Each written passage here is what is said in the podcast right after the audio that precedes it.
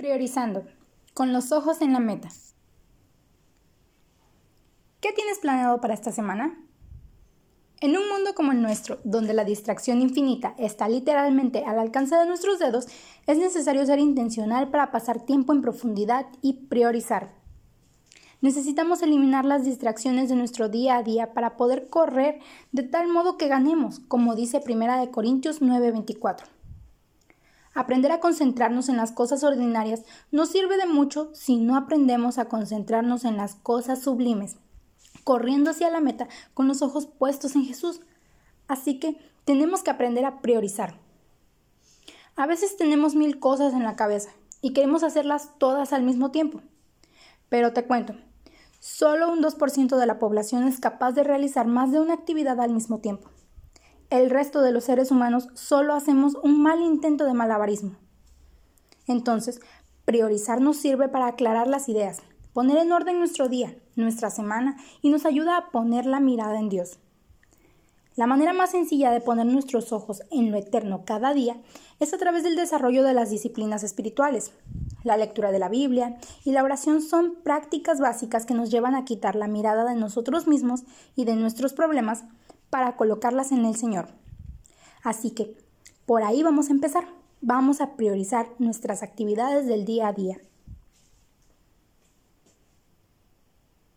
Al momento de priorizar, lo mejor es ordenar las actividades en tres categorías, corto, mediano y largo plazo.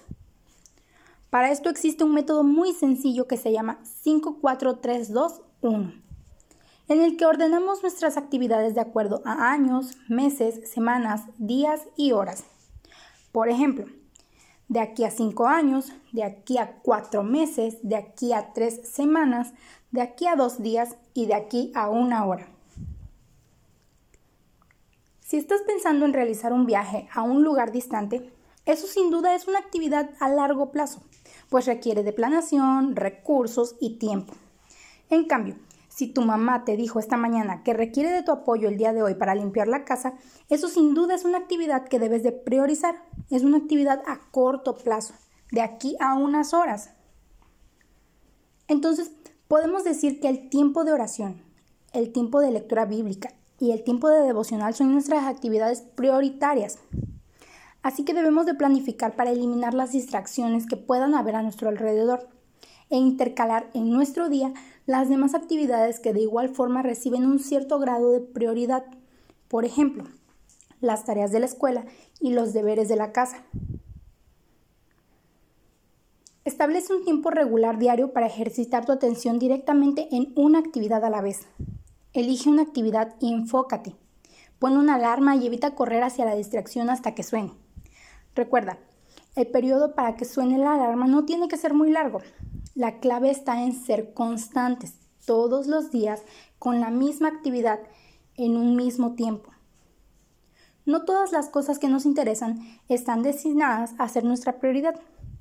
Esta es una buena lección que podemos aprender, especialmente cuando somos jóvenes, porque queremos hacer mil cosas a la vez, pero resulta que no todas ellas son nuestra prioridad.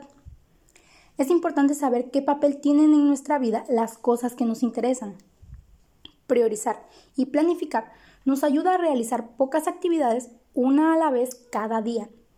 Las cosas inmediatas en el tiempo inmediato. Una vez que tengas una lista con tus tareas, empieza a pensar cuánto tiempo necesitas para realizar cada actividad.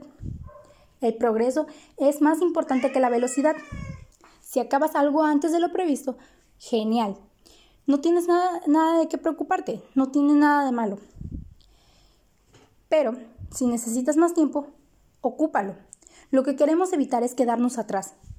Esto decanta nuestra balanza de gozo versus sacrificio hacia el lado del sacrificio y hace que nos cueste más seguir adelante con el proceso. Si tienes tiempo, aprovechalo y si no, reduce el alcance de cada actividad que tengas planeada.